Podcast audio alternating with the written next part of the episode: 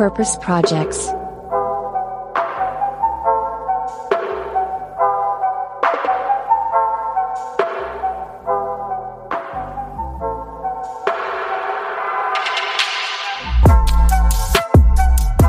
Hey zusammen und herzlich willkommen zu einer neuen Folge von Purpose Projects, dem Podcast mit dem nachhaltig guten Stoff.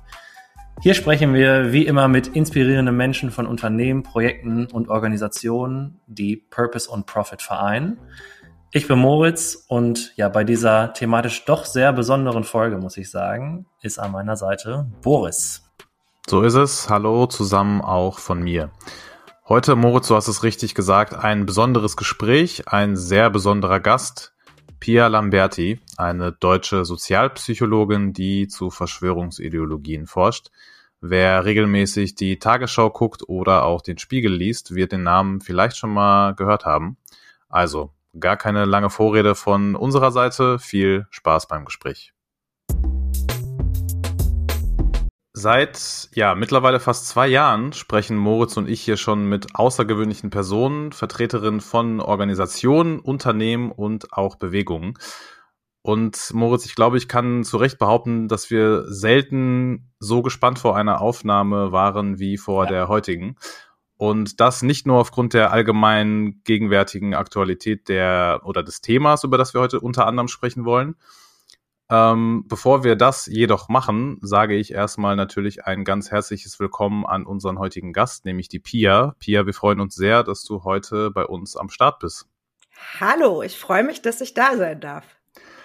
Pia, bevor wir auf all das blicken, womit du dich in deinem, man muss ja sagen, mittlerweile nicht mehr ganz so gewöhnlichen Berufsalltag äh, beschäftigst, möchten wir natürlich auch ein bisschen mehr über dich erfahren. Deshalb die Frage an dich, vielleicht auch in Kürze. Wer bist du, wo kommst du her und was machst du eigentlich, damit die Zuhörenden einen groben Überblick bekommen, mit wem wir es heute hier zu tun haben? wer diese ominöse Person ist. Ähm, genau, ich bin Pia Lamberti, ich bin Psychologin und ich forsche schon seit Jahren dazu, warum Menschen eigentlich an Verschwörungen glauben, was das mit ihnen macht. Hab dazu auch zum Anfang der Pandemie mit Katharina Nokun ein Buch veröffentlicht, Fake Facts, und dann eben aufgrund der aktuellen Lage und den vielen Fragen, die Menschen haben, haben wir noch True Facts veröffentlicht. Und als wäre das nicht schon genug gewesen, habe ich dann auch noch letztes Jahr mit vielen anderen tollen Menschen CEMAS gegründet, das Center für Monitoring, Analyse und Strategie, bin da mit Josef Hollenburger Geschäftsführung. Und da gucken wir uns nochmal besonders den digitalen Raum an und wie sich da Desinformation und Verschwörungserzählungen verbreiten.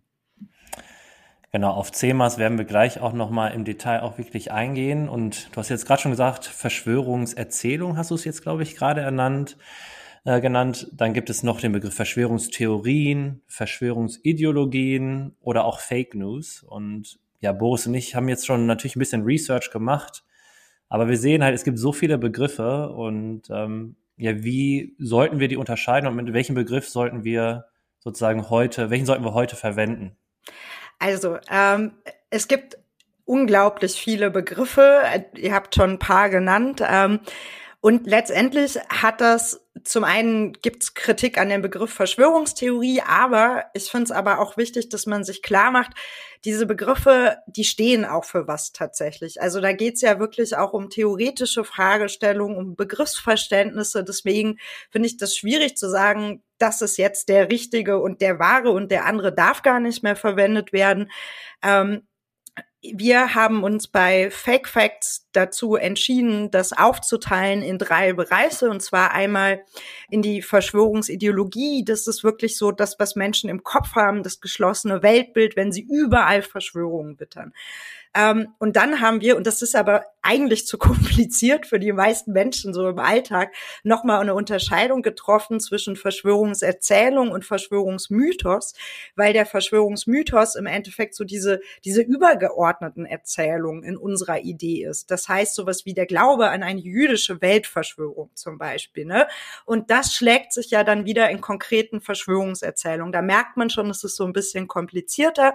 Ähm, an dem Begriff Verschwörungstheorie gab es viel Kritik, auch aus der Zivilgesellschaft, aber auch aus der Wissenschaft, dass es eben das Problem hier ist, dass das quasi gleichwertig ist mit einer Theorie, aber es ja im Endeffekt keine theoretische Annahme ist, sondern zum Beispiel eine Erzählung, ein Mythos, der gesellschaftlich eingebettet ist, der aber oft ja auch Träger ist von antisemitischen Weltbildern und menschenverachtenden Einstellungen.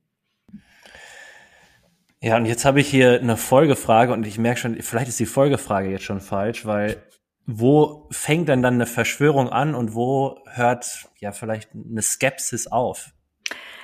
Ja, also ich finde nicht, dass das eine falsche Frage ist, sondern das ist ja eine, die total legitim ist. Ne? Wann sage ich, etwas ist eine Verschwörungserzählung, wann ist irgendwas eine Verschwörung, wann ist es kritisch, wann ist es nicht?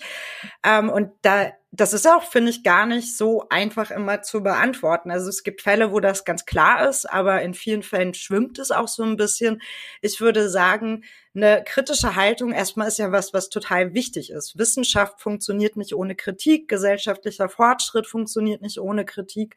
Ähm, aber bei Menschen, die stark an Verschwörungen glauben, geht es ja nicht mehr um eine kritische Auseinandersetzung, sondern der Feind oder der, der Verantwortliche steht von vornherein fest. Ne? Die da oben stecken hinter allem, das ist klar und dann ist eigentlich egal, ob die Fakten dazu passen oder ob man die sich ein bisschen zurechtbiegen muss. Und das ist für mich so der Hauptunterschied, ähm, dass eben die Kritik nur nach oben geht, aber nie selber man sich kritisch hinterfragt. Und das ist ja das Wichtigste. Also wenn ich ein wissenschaftliches Paper einreiche, ähm, dann werde ich dafür kritisiert, dann muss ich mich ganz, ganz viel hinterfragen, ob das wirklich so valide Annahmen sind. Und dieser Schritt, der fehlt halt. Das Stichwort kritische Haltung oder kritisch hinterfragen passt tatsächlich ganz gut. Ähm, ich glaube, du bist jemand, dem man nicht erzählen muss, dass es ja heute gefühlt oder vielleicht auch in Wirklichkeit noch nie so viele Möglichkeiten gab, an Informationen zu gelangen oder zu kommen ob das jetzt positiv oder negativ ist, genau damit beschäftigst du dich ja auch unter anderem. Was wir uns, äh, Moritz und ich, gefragt haben in der Vorbereitung, ist tatsächlich, wie deine tägliche Arbeit dein eigenes Medienkonsumverhalten verändert hat. Weil wir erleben das ja alle gerade in der jetzigen Situation alle selber. Wir hängen ständig am Handy, bei Twitter, vor dem Fernseher und konsumieren alle möglichen Nachrichten und Informationen und saugen die einfach so auf. Kannst du selber Informationen noch ich sag mal, normal aufnehmen oder hinterfragst du, checkst du direkt gegen bei allem, was du liest, hörst oder siehst oder stellen wir uns das komplett falsch vor? Wir hatten äh, im Vorgespräch darüber gesprochen, über Fragen, die man sehr oft bekommt. Und ihr habt es tatsächlich geschafft, mir eine Frage zu stellen, die ich noch nie gehört habe. Wie, das war? Oh, das war die, das bin ich, okay, das, das ist überraschend. Also da ja. kommt gleich noch eine andere. Ich bin ja. gespannt, ich bin gespannt. Äh, genau, also ähm, ich würde schon sagen, dass ich mein Medienverhalten verändert hat, dass ich sensibler geworden bin, Sachen noch mal mehr gegenchecke. Und ich muss sagen, mein Medienverhalten hat sich vor allem jetzt seit dem Ausbruch des Krieges ähm, gegen die Ukraine noch mal extrem stark gewandelt. Also, dass ich einfach merke, ähm, gerade ist Social Media sind voll von Falschinformationen, Spekulationen, Gerüchten und die machen halt was mit uns. Also das kennt ihr vielleicht ja auch selber, ne? Dass ähm, das ja eh alles unglaublich schwer zu fassen ist, dass das beängstigende Bilder sind, schreckliche Bilder. Und da bin ich gerade sehr, sehr bewusst, wie ich Medieninformationen konsumiere, habe das auch stark eingeschränkt, weil ich weiß, ähm, wenn ich das in einem Ausmaß machen würde, wie ich es sonst tue, würde mich das auch handlungsunfähiger machen. Und ich finde, es braucht gerade aber ganz viel. Ähm, und die Kapazitäten möchte ich lieber anders nutzen. Ja, da sprichst du, glaube ich, nicht nur mir, sondern ganz vielen Zuhörern gerade auch aus der Seele. Und man weiß auch nicht so richtig, wie man auch damit umgehen muss. Ne? Auch das ist ja irgendwo ein Privileg zu sagen, ich schaue jetzt mal nicht in Twitter rein. Aber einmal noch konkret auf Twitter, wo du ja auch wirklich sehr präsent auch bist und großes Following. Kannst du durch deine, deine Twitter-Timeline so scrollen und deinen Kopf sozusagen ausschalten oder ist immer dieser analytische Blick dabei, ah, ich, das würde ich nochmal checken? Also ich glaube, dass es tatsächlich mittlerweile äh, ziemlich automatisiert, dass ich da genau drauf gucke. Also gerade zum Beispiel, weiß ich nicht, ne, bei Bildern oder bei Videos, dass ich ähm, einfach denke, okay, ich bin mir hier unsicher, check ich noch mal oder ähm, mein Eindruck ist, dass es nicht so valide, ähm, wenn ich irgendwie, weiß ich nicht, es gibt ja gerade auch ganz viel so Fernsehbeiträge aus dem russischen Fernsehen, dass ich denke, okay, ich weiß nicht, wer ist die Person und versuche das eben auf so einer rationalen Ebene auch nochmal für mich einzuordnen, ähm, was ich eigentlich hier gerade wirklich sehe und was ich daraus wirklich für Schlüsse ziehen kann und ob das valide ist oder ob das nicht eigentlich eher was ist, was Emotionen triggert. Also ich glaube schon, dass sich das dadurch nochmal stark ändert, wenn man sich permanent damit beschäftigt, was eigentlich glaubhaft, was nicht. Ja, und zu deinem Glück, du bist ja in dem ehrlichsten Podcast aller Zeiten, ist ja auch ein Medium. Ähm, ich hoffe, hier muss man das nicht äh, immer so hinterfragen. Auch da wird garantiert eine Menge Scheiße passieren. Äh, ja, klar, man hat es jetzt ja mit Joe Rogan, gab, war ja nochmal ein Riesenfall. Ähm, ja, du bist jetzt hier im Purpose Projects Podcast und ja, viele Leute, die wir einladen, sind häufig, ähm, ja, so, ich sag mal, im, im typischen Business. Und ähm, da ist Purpose für die häufig sogar ein Begriff. Bei dir ähm, bin ich mir jetzt gar nicht so sicher. Ist der Begriff Purpose für dich irgendwas so ein, so ein verbindest du irgendwas mit dem Wort und wie stehst du oder zu dem Thema auch Sinn, sinnorientiertem Arbeiten? Also ich würde jetzt nicht sagen, ich renne durch die Welt und sage das Wort ständig, ähm, aber das ist natürlich eine Grundmotivation, dass ich ähm, eine Arbeit machen möchte, die eine gewisse Sinnhaftigkeit hat und die die Welt im besten Fall ein bisschen besser macht und zumindest nicht schlechter. Das wäre schon mal sehr gut. Ähm, und ich habe das, glaube ich, auch wirklich so in mir, dass ich denke, ähm, wenn ich eben zu einem Thema forsche, muss ich damit irgendwo auch was machen. Also ich kann nicht nur zu Verschwörungserzählungen forschen und das dann dabei belassen, sondern da ist eine Krise, ähm, Menschen haben ganz viel Fragen und dann gehört das für mich auch dazu, zu kommunizieren, darüber zu sprechen, zu unterstützen, wo ich nur kann. Also dementsprechend, glaube ich, zieht sich das durch alles, was ich mache, schon immer. Also das ähm, waren ja, ich habe ja auch andere Jobs vorher gemacht, also ne, vom Studien Nebenjobs und das waren immer Berufe, die so eine gewisse soziale Einbindung hatten. Das Stichwort die Welt versuchen zumindest ein Stückchen besser zu machen jeden Tag, das passt ja auch äh, haargenau auf das CEMAS, was ihr vor nicht allzu langer Zeit gegründet habt. CEMAS, nochmal ganz kurz für die, die es nicht wissen, steht für Center für Monitoring, Analyse und Strategie. Jetzt haben wir gerade schon äh, ein bisschen über deinen persönlichen Purpose gesprochen, der natürlich, würde ich mal meinen, unmittelbar auch mit dem Purpose vom CEMAS verbunden ist. Deswegen vielleicht eine ganz einfache oder vielleicht auch nicht ganz einfache Frage. Welchen Purpose verfolgt denn das CEMAS oder anders gefragt, warum existiert das CEMAS und warum habt ihr euch dafür entschieden, die Welt braucht jetzt das CEMAS? Weil wir glauben, dass ähm, das Internet ein besserer Ort sein kann. Wir sind davon überzeugt, dass es möglich ist, den digitalen Raum zu verbessern und Menschen dazu zu befähigen, auch das Digitale als demokratischen Raum zu verstehen. Und entstanden ist das Ganze ähm, ja auch im Kontext der Pandemie. Wir haben alle, die bei CEMAS sind, schon lange in diesen Bereichen gearbeitet, also Rechtsextremismus, Antisemitismus, Verschwörungserzählung. Ähm, und haben halt gemerkt, dass äh, wir gut als Team funktionieren, dass wir uns da gut ergänzen und dass wir eben durch so eine interdisziplinäre Brille versuchen, diese Phänomene auch nochmal zu beleuchten und auch stärker an so ein in, in dieser Schnittstelle Wissenschaft, Zivilgesellschaft sein möchten, also in beide Welten quasi was hereintragen. Ähm, und das war die Idee, die Vision und daran arbeiten wir jetzt seit genau einem Jahr. Ähm, äh, wir haben jetzt Geburtstag. ähm, genau, und ich glaube auch, dass das wichtig ist, weil eben oft es so viel Missverständnisse gibt über das Internet ähm, und oft so eine sehr technologische Brille da drauf. Ne? Also man glaubt dann, alle Probleme könnte man über irgendwelche Innovationen lösen und vergisst dabei eben, dass es genauso ein gesellschaftlicher Raum ist wie weiß ich nicht, der Marktplatz oder die Kneipe oder was auch immer. Es sind halt Menschen. Und äh, ja, um die geht's. Und was würdest du vielleicht konkret sagen, für die Leute, die sich das jetzt immer noch nicht so ganz konkret vorstellen können, was macht ihr eigentlich? Ähm, also was tut CEMAS vielleicht konkret anhand von ein, zwei Beispielen im ja, Daily Business, um genau eben diesen jenen Zweck zu erfüllen?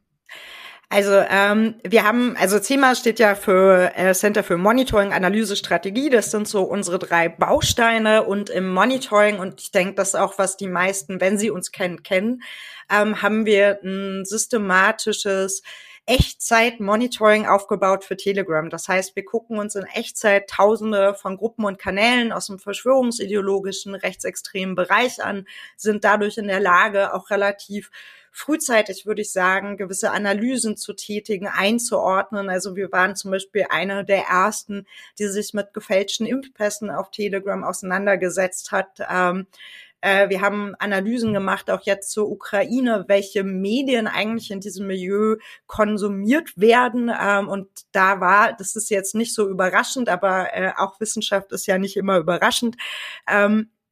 RT, ähm, das eine extrem große Rolle in diesem Milieu gespielt hat. Und so ist wirklich das verschwörungsideologische Milieu mehr oder weniger ähm, das Sprachrohr des Kremls und verbreitet die Inhalte eben auch in Deutschland. Solche Sachen machen wir. Wir haben auch eine repräsentative Studie jetzt veröffentlicht. Da ging es darum, ähm, wer ist eigentlich, wer sind eigentlich die Menschen, die da protestieren? Wie viele sind es? Was für Einstellungen haben die? Ähm, wie stark spielen Verschwörungserzählungen da eine Rolle? Also wir versuchen eben über unterschiedliche Forschungsansätze ähm, relativ zeitnah Wissen in der Gesellschaft zur Verfügung zu stellen, beraten da auch unterschiedliche Organisationen, Institutionen, wie sie eben genau mit diesem Problem umgehen können, weil ja gerade in den letzten zwei Jahren viele Menschen auch so ein großes Fragezeichen hatten im Kopf, ähm, wie sie eben mit diesen verschwörungsideologischen Mobilisierungen überhaupt umgehen sollen. Ich hoffe, das war konkreter.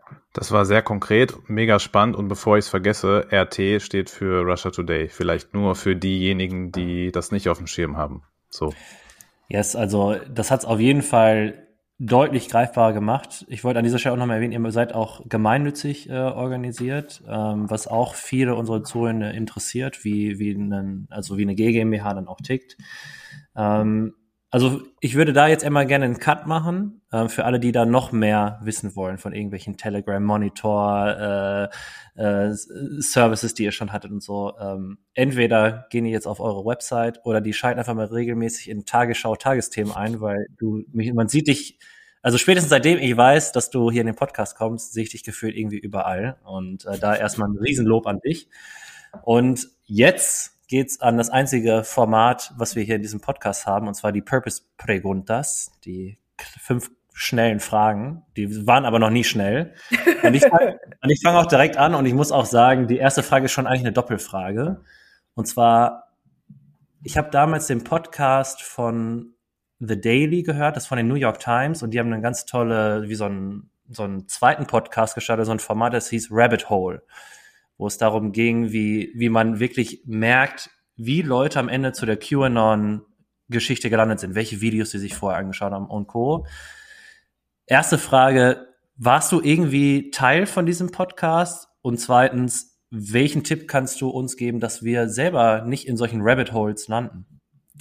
Ähm, nee, war ich nicht. Ich bin mir gerade aber nicht sicher, ob nicht Miro Dietrich, einer unserer Researcher, entweder Teil von war, aber äh, der war auf jeden Fall mal bei einem New York Times Podcast mit ja, dabei. Ja, also wenn man wenn man den Namen bei Spotify eingibt, kam der auf jeden Fall in meiner Liste ich weiß jetzt nicht, ob das einfach mein Spotify-Algorithmus war, aber deswegen, ich dachte, ich frage mal. Okay, aber zum zweiten, zum zweiten Teil. Aber ich muss auch ehrlich gesagt sagen, ich vergesse sowas manchmal auch einfach. Insofern bin ich da gar nicht so die beste Information. Boah, wenn du den Podcast vergisst, der ist so mega. Also hier echt eine Empfehlung für alle. Der ist schon jetzt wieder ein Jahr oder zwei alt, aber der ist mega. Ähm, ja, aber wieso, äh, also was können wir tun, um nicht in so einem Rabbit Hole zu landen? Ähm, also ich glaube, der, der erste Schritt und der wichtigste ist Selbstreflexion. Also, dass man wirklich kritisch mit sich selber auch ins Gericht geht, ähm, inwiefern man vielleicht gewisse Feindbilder vertritt, zu schnelle Schlüsse macht, ähm, glaubt, die da oben würden hinter allem stecken. Und ich, das finde ich ist immer so der wichtigste Rat, den ich auf individueller Ebene geben würde, aber auch was zum Beispiel so die eigene Gruppe angeht. Also ob das jetzt die eigene Organisation ist, die Partei, der man angehört, der Fußballverein, was auch immer, dass man sich eben kritisch damit auseinandersetzt, wie inwiefern man vielleicht so, so ein Wegbereiter zumindest ist. Ne? Ob ähm, die Gesellschaftskritik, die man formuliert, vielleicht schon so, so Versatzstücke bietet. Das ist was, was, denke ich, einen schützt. Ähm, oder zumindest helfen kann, dass man nicht immer mehr in solche Welten kommt und da natürlich vielleicht auch auf sein eigenes Umfeld zu hören. Also wenn immer mehr Menschen einem sagen, du, ich weiß nicht, das sind irgendwie komische Entwicklungen, dass man das nicht nur als böse abtut, sondern auch reflektiert. Total gut. Und das mit der ersten schnellen Frage, Moritz, das müssen wir nochmal überdenken. Das liegt aber nicht an Pia, sondern einfach an unseren Fragen. Shame on me. Shame on us, würde ich sagen, genau. Was Moritz und ich uns äh, auch gefragt haben, wenn wir zur zweiten Frage kommen, zur hoffentlich schnelleren, ähm, wie oft hast du dich denn schon selbst dabei erwischt, einen ja im ersten Augenblick vielleicht komplett absurden Mythos im ersten Moment aber als halbwegs nachvollziehbar zu empfinden? Gab es da irgendwie sowas mal in der Vergangenheit? Also, ich meine, wir alle haben schon mal irgendwie einen Käse geglaubt und uns nachher gedacht, oh mein Gott, was war denn da los? Ähm, was ich hatte, ähm, ist, ich habe als junges Mädchen mal diese Geschichte gehört, dass man im Leben acht Spinnen isst. Ich weiß nicht, ob ihr die kennt.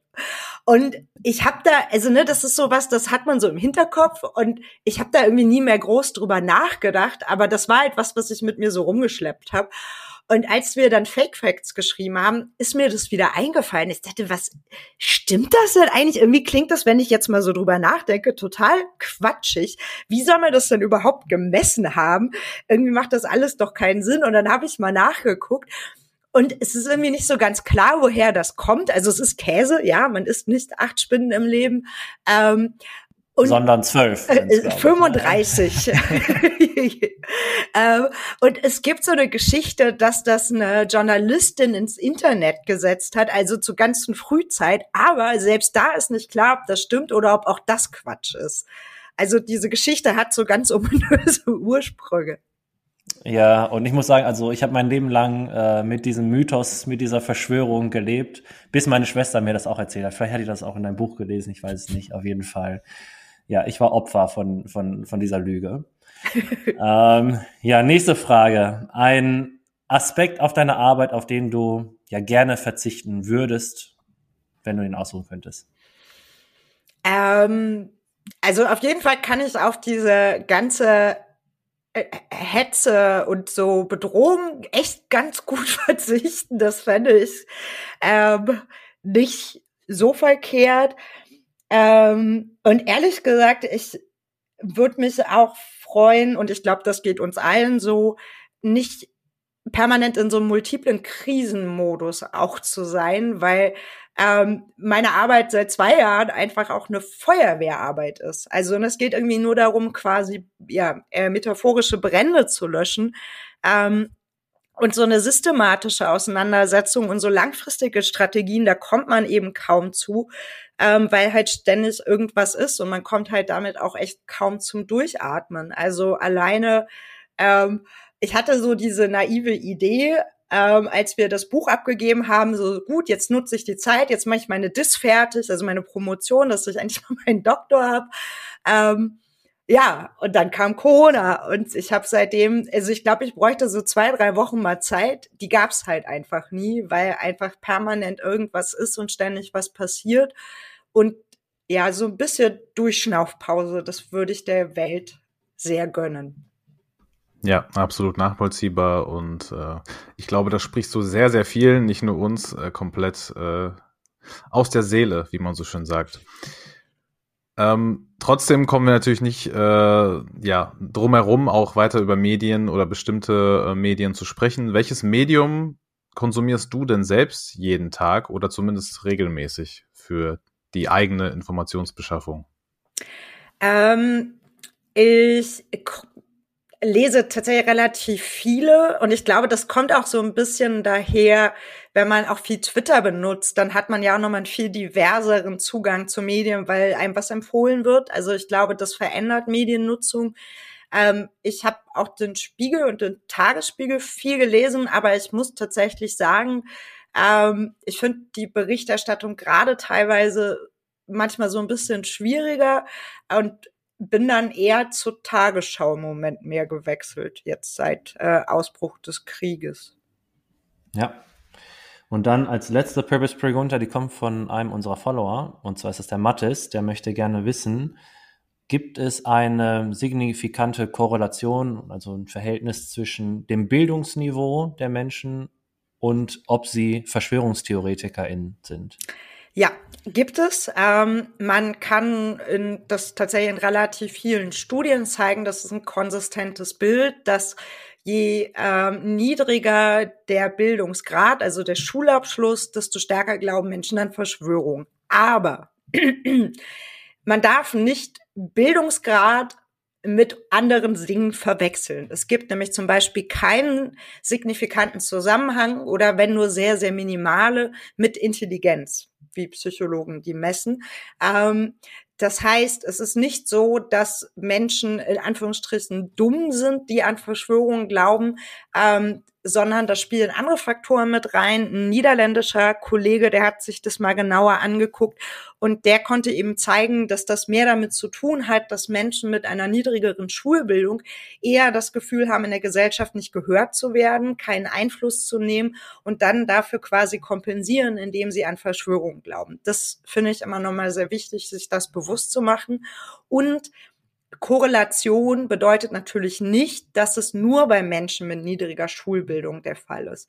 Ne, auch viele Akademikerinnen, sogar Professorinnen glauben an Verschwörungen. Das hat die Pandemie, denke ich, auch nochmal eindrücklich gezeigt, dass da ähm, ja durchaus Menschen mit einer langjährigen akademischen Bildung nicht davor geschützt sind, auch plötzlich die Welt in Verschwörungen zu deuten. Moritz, wollen wir weitermachen mit äh, Thema Verschwörungsideologien und welche Verantwortung Unternehmen dabei tragen. Ja, gerne. Also bei dem, also bei dem Thema Verschwörungsideologien, das ist krass, über wie viele Themen wir jetzt ähm, mit dir sprechen könnten, bin ich ehrlich. Also wir wissen ja, wie lange immer ungefähr eine Folge geht und ähm, wir haben uns eigentlich festgelegt, wir würden gerne mit dir über die Verantwortung auch von Unternehmen in dieser Rolle auch sprechen weil wir haben ganz, ganz viele Leute, die erstmal unseren Podcast hören, die selber ein Startup schon gegründet haben oder in, in natürlich Unternehmen auch arbeiten. Und ja, wir merken halt, ja, sag ich mal, spätestens seit der Trump-Wahl, wie Mainstream, damals Fake News, jetzt, ich nenne es bewusst mal Verschwörungsideologien, Verschwörungserzählungen geworden sind. Und ähm, ja, da die Frage vielleicht an dich, so was, was kommt da eigentlich noch auf uns zu und wo siehst du die Rolle auch von, von Unternehmer und Unternehmerinnen in, in diesem Zug? Ja, spannende Frage. Ihr habt es nochmal geschafft, mir Fragen zu stellen, die mir sonst keiner stellt. Ähm, ja, also was kommt da auf uns zu? Finde ich gerade relativ schwierig zu beantworten. Also hättet ihr mich vor ein paar Monaten gefragt, dann hätte ich mit euch darüber gesprochen, dass ich glaube, dass die Klimakrise das nächste Betätigungsfeld sein wird, dass das schon auch vorbereitet wird, also als Thema gesetzt wird, ähm, dass bekannte Verschwörungsideologinnen das auch genauso bezeichnen ähm, und dass es ja gerade so in dem Thema Klima ähm, auch einfach Akteure gibt, die relativ professionell darin sind, auch ähm, ja, Desinformation zu verbreiten, Verschwörungserzählungen zu verbreiten. Ähm, ich würde sagen, mit dem Krieg sind die Karten gerade da auch einfach noch mal ein bisschen neu gemischt. Ähm, wir wissen, dass das verschwörungsideologische Milieu stark pro Putin orientiert ist. Ähm, es gab da jetzt auch eine neu veröffentlichte Studie von Cosmo, dass auch bei ungeimpften ähm, es stärkere Zustimmung gibt zu Verschwörungserzählungen über den russischen Angriffskrieg. Und da finde ich es gerade einfach, weil ich nicht weiß, wie auch der Krieg sich weiterentwickeln wird, sehr schwierig zu sagen, es geht in die und die Richtung. Aber man sollte sich schon bewusst machen, rechtsextreme Verschwörungsideologen nutzen Krisen für sich immer aus und deswegen ist es wichtig, das weiter auch zu beobachten und auf dem, ja, äh, sich bewusst zu machen, dass das nochmal eine zusätzliche Herausforderung sein kann. Ähm, wenn es um die Heraus- oder die Verantwortung von Unternehmen geht, sind das sicherlich verschiedene Ebenen, die da betroffen sind. Also von äh, Mitarbeiterinnen, die an Verschwörungen glauben, die dann nochmal eine Herausforderung sicherlich auch darstellen, wenn es zum Beispiel um Maßnahmen geht, äh, in der Pandemie, die manchmal sogar auch ein Sicherheitsrisiko darstellen können. Auch da sind mir Fälle bekannt, wenn dann Zugang ist zum Beispiel zu sensiblen Informationen ähm, und jemand in einem ja rechtsextremen Netzwerk eingebunden ist, muss man sich schon damit auseinandersetzen.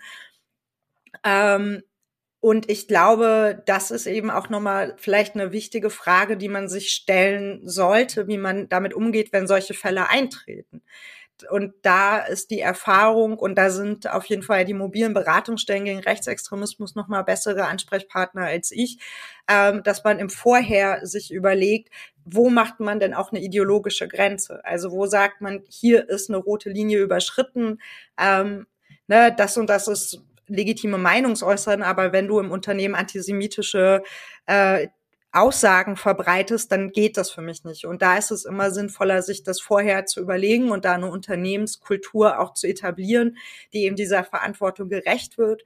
Ähm, und sich da schon, denke ich, zu positionieren, das finde ich wichtig.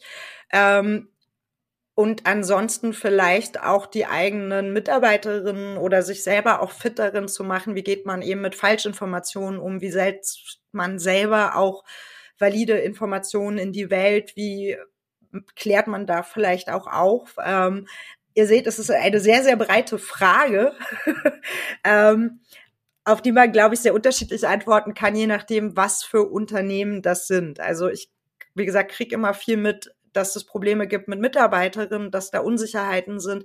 Aber was vielleicht auch nochmal so ein Punkt ist, ist, ähm, der oft vergessen wurde, finde ich, dass gerade wenn es Menschen sind, die auch die Maßnahmen durchsetzen mussten, dass die oft alleine gelassen wurden. Und dass man da schon auch eine Verantwortung hat, dass irgendwie nicht ähm, weiß ich nicht, die Supermarktmitarbeiterin, der Tankstellenmitarbeiter plötzlich die ganze Zeit mit Gewalt und Bedrohung konfrontiert wird und damit einfach auch komplett alleine gelassen wird. Ähm, das ist für ein Startup vielleicht nicht so relevant, aber für jemand, der einen Einzelhandel hat, ist das auf jeden Fall ein Thema, ähm, mit denen die Menschen da auf unterschiedlicher Ebene konfrontiert werden und oft wirklich auch alleine gelassen wurden.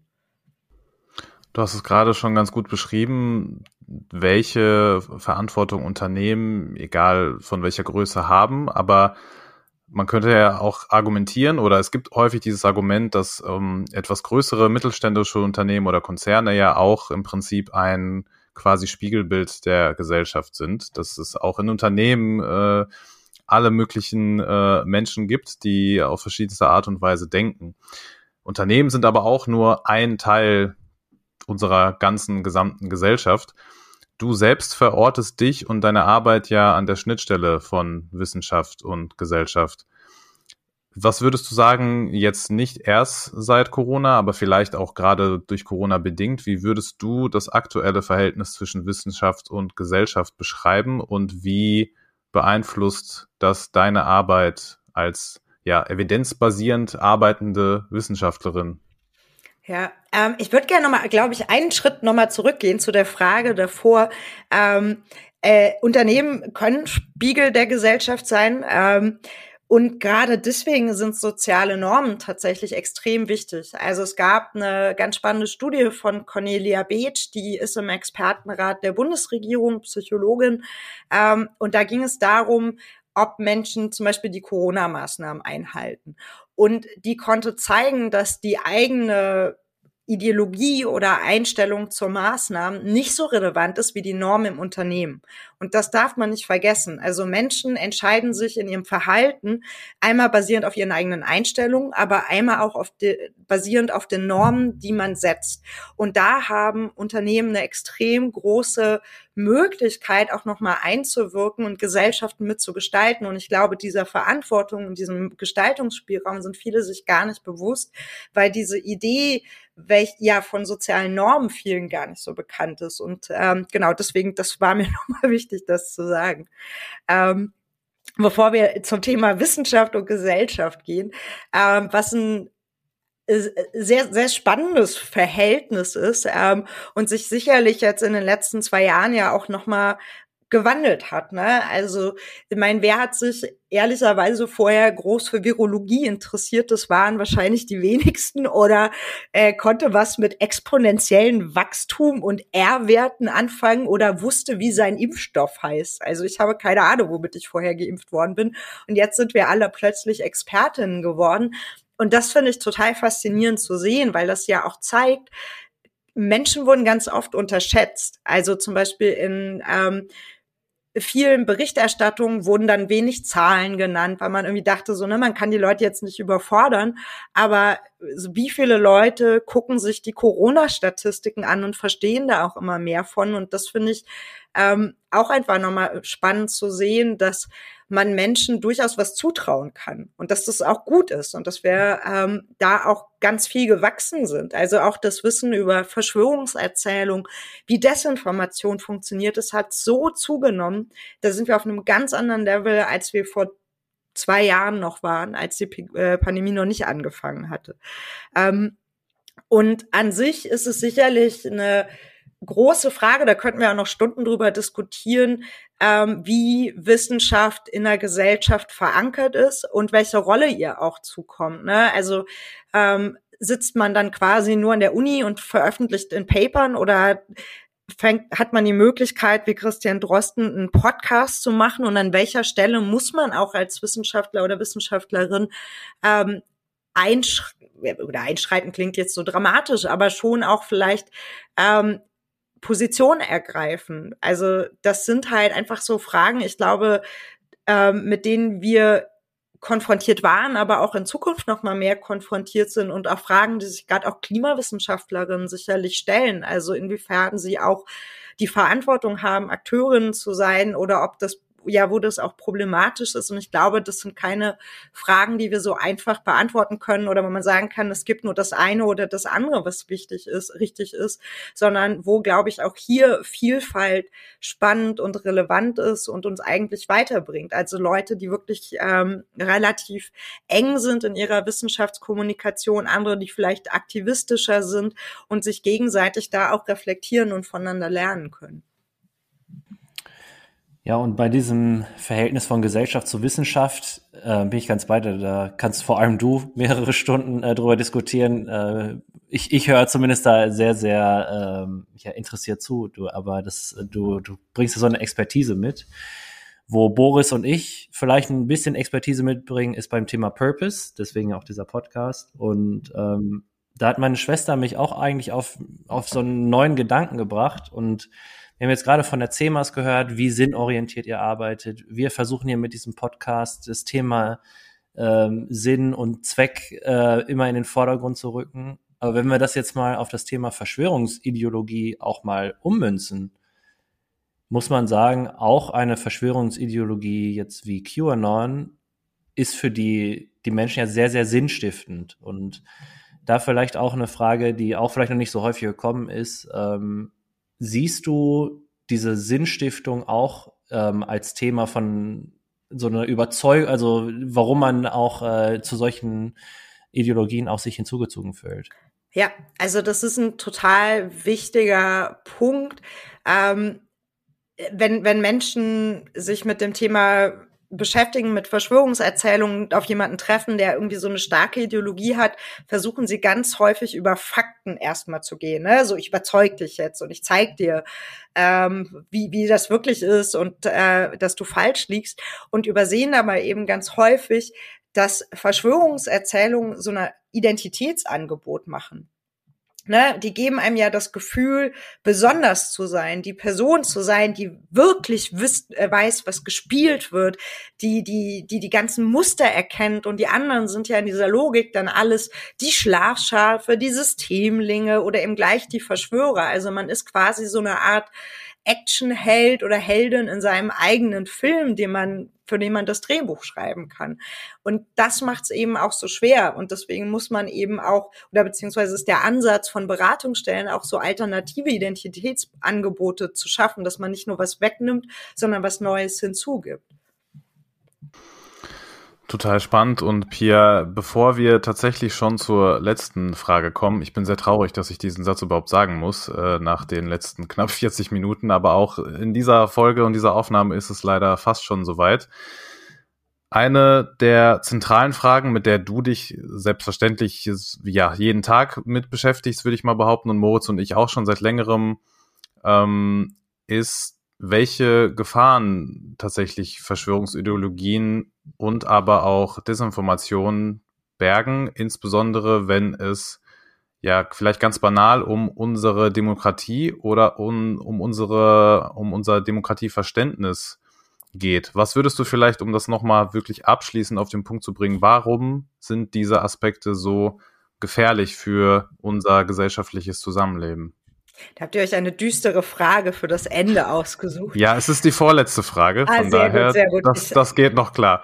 ich gehe aber nämlich gerne äh, mit so ein bisschen was Positivem nee, raus. Das schaffen wir, das schaffen wir. Sehr gut, sehr gut. Ich äh, habt ihr auch an euch geglaubt.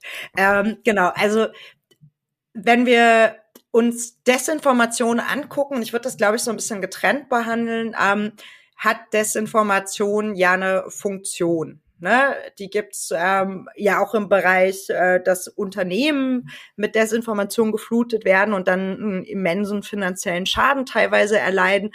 Aber wenn wir das auf eine gesellschaftliche Ebene ziehen, ist es so, dass das quasi ja auch eine Art der Waffe ist. Also man versucht eben, die eigenen Anhänger stärker an sich zu binden und die, die man als Feinde ausgemacht hat, zu destabilisieren und anzugreifen damit. Und das ist eben gefährlich. Also man sieht es ja auch gerade, dass das Teil der Kriegsführung ist, dass das genutzt wird ähm, und Verunsicherung schafft, Chaos schafft und eben nochmal ähm, was mit den Menschen macht. Also deswegen würde ich das schon nicht unterschätzen, ähm, dass das durchaus auch gefährlich sein kann und Menschen in eine gewisse Richtung mobilisieren kann. Oder, und das ist ja auch mit, ähm, ja, den, den Zweifel schürt, also dass man immer unsicherer wird und nicht mehr so klar ist in seiner Haltung. Und ähm, gerade in der Gesellschaft, in der Informationen so eine große Rolle spielen, hat eben auch Desinformation nochmal einen größeren Stellenwert mittlerweile. Bei Verschwörungserzählungen ist es so, dadurch dass die ja auch nochmal so eine gewisse Ideologiekomponente haben, wirken die sich auf ganz viele Bereiche aus. Also von welche Medikamente du für glaubwürdig hältst. Bei jeder Gesundheitskrise spielen die mit rein, führen dazu, dass Menschen ähm, weniger Prävention betreiben, weniger sich an Maßnahmen halten, sich zum Beispiel weniger impfen lassen. Auf einer gesellschaftlichen Ebene Entschuldigung, ähm, ist es so, dass Menschen eher rechtsextreme Parteien wählen oder nicht wählen gehen, ähm, weniger bereit sind, sich an demokratischen Prozessen zu beteiligen. Man sieht zum Beispiel, dass die Menschen, die für den Brexit gestimmt haben, also für den Austritt Großbritanniens aus der EU, stärker an gerade rassistische Verschwörungserzählungen geglaubt haben. Das spiegelt da sich schon mit rein. Und je größer der Anteil ist der Menschen, die eben an solche Narrative glauben, desto gefährlicher ist es für eine Gesellschaft. Aber ich finde, man muss sich auch bewusst machen, selbst wenn das nur eine kleinere Gruppe ist, kann das für die gefährlich werden, die als Feindbilder auserkoren werden. Also es gab in der Pandemie Morde, die durch oder ja aus so einem Milieu stattgefunden haben. Es gab es gab äh, den Mord an einem jungen Studenten und Tankstellenmitarbeiter in Ida Oberstein, der sich um die Maskenpflicht drehte. Ähm, und es gab einen antisemitischen Mehrfachmord, ähm, wo ein Familienvater seine ganze Familie umgebracht hat, weil er glaubte, es würde eine jüdische Weltverschwörung geben. Das ist schon gefährlich. Das war vor der Pandemie gefährlich und ähm, ist nicht so lustig, wie viele früher noch gedacht haben. Ja, ähm, das wird jetzt, glaube ich, die schwierigste Überleitung zu der letzten Frage. Ich, ähm, wir machen mal so ein demokratieliebendes Special jetzt äh, als, als letzte Frage. Ähm, wir fragen alle unsere Gäste zum Schluss, zu welche Personen sie hinaufschauen, zu welchen Unternehmen sie hinaufschauen und ähm, ja, da vielleicht so wen wir und unsere Zuhörenden natürlich auf dem Radar haben sollten. Und vielleicht, wenn wir jetzt mal auf das bewusst mal auf das Thema Demokratie auch einmal münzen, ähm, wen, wer kommt dir da sofort irgendwie in den Kopf? Puh, ähm, also es gibt natürlich viele, viele großartige Menschen und Initiativen. Ähm, ich glaube, ich denke gerade an ähm, die Opferberatungsstellen, ähm, weil die eine unfassbar wichtige Arbeit leisten. Ähm, in der Pandemie davor und auch jetzt im Kontext des Ukraine-Kriegs. Das sind Beratungsstellen, die einen unterstützen, wenn man ähm, Antisemitismus erlebt hat, Rassismus erlebt hat ähm, und äh, oder eben auch Bedrohungen aus diesem äh, Corona-Verschwörungsmilieu, die helfen einem bei der Anzeigenstellung ähm, und sind bundesweit vertreten. Und ähm, ja, danke für die wichtige Arbeit, würde ich sagen. Ich glaube, das ist ein absolut äh, perfektes Fazit, was es nochmal geschafft hat, diese dunkle vorletzte Frage-Antwort-Kombination ein bisschen auszumerzen. Äh, Respekt und Kompliment auch an dich, Moritz, aber vor allem natürlich auch an dich, Pia. Und ja, bleibt gar nicht mehr so viel, glaube ich, von meiner Seite aus zu sagen oder von unserer Seite als vielen lieben Dank für ja, deine Expertise, deinen Input und vor allem das Gespräch und deine Zeit heute. Vielen lieben Dank. Ja, danke euch. Danke, Pia. Moritz, ich glaube, zu sagen, dass das hier gerade eine besondere Folge beziehungsweise ein besonderes Gespräch war, äh, wäre eine sehr, sehr starke Untertreibung. Wir beide, glaube ich, haben uns über alle Maßen, würde ich fast behaupten, auf äh, ja, die Aufnahme gefreut mit Pia. Die obligatorische Frage, die eigentlich fast schon zu kurz kommt, wie fandest du es? Ja, du hast es gerade gesagt. Das ähm, war eine besondere Folge. Ich bin auch jetzt gerade sehr happy, wie es damit gelaufen ist. Man muss auch einmal da sagen, wir hatten ja jetzt gerade noch, ich glaube, 10, 15 Fragen irgendwie so im Backlog. Ne? Und ähm, man muss sich irgendwie dann auch entscheiden, auf welche, auf welchen Bereich will man sich fokussieren, weil Pia da einfach sehr, sehr ja, einen großen Wissensschatz in verschiedenen Bereichen auch hat.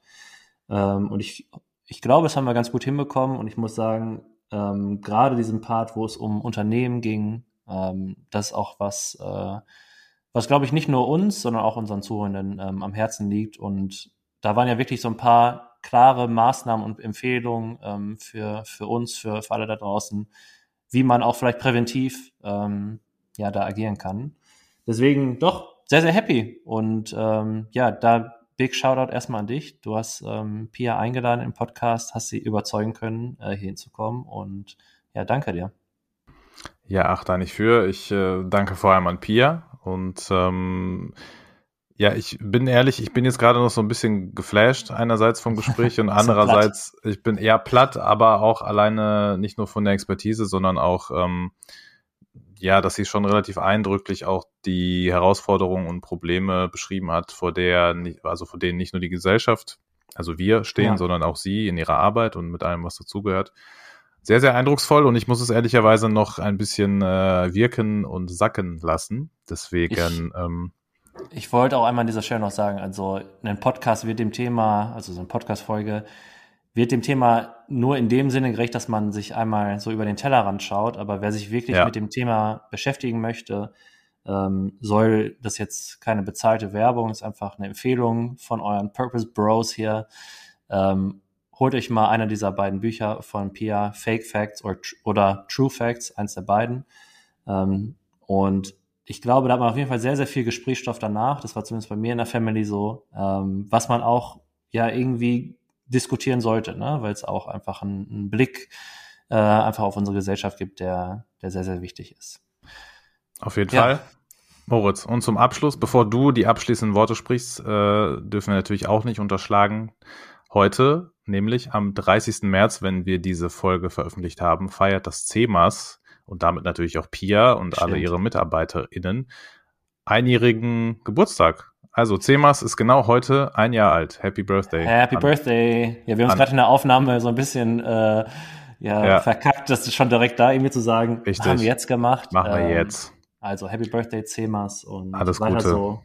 Und genau, bei Purpose Projects geht's auch weiter. Hatten, wir hatten bestimmt auch schon Geburtstag. Wir haben es auch nicht gefeiert. Wir sind auch echt banal. Wir sind zu bescheiden.